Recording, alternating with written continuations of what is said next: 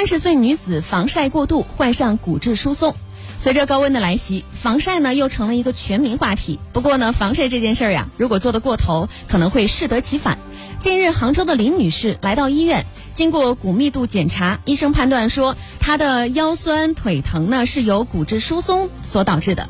原来林林小姐呢平常非常的注意防晒，一天呢真正待在户外的时间呢加起来还不到十分钟。那研究表明，人体获得的维生素 D 百分之八十到九十都是来源于晒太阳。一个冷知识啊，夏天经常出入空调房也会中暑。天气越来越热，为了预防中暑呢，很多人都准备了藿香正气水。你可能不知道，藿香正气水用的不对，不但不能解暑，反而会加重症状。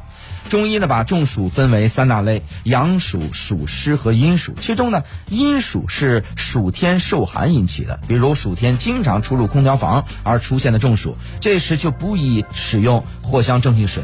而阳暑是因为暑热内侵，喝藿香正气水反而会加重病情。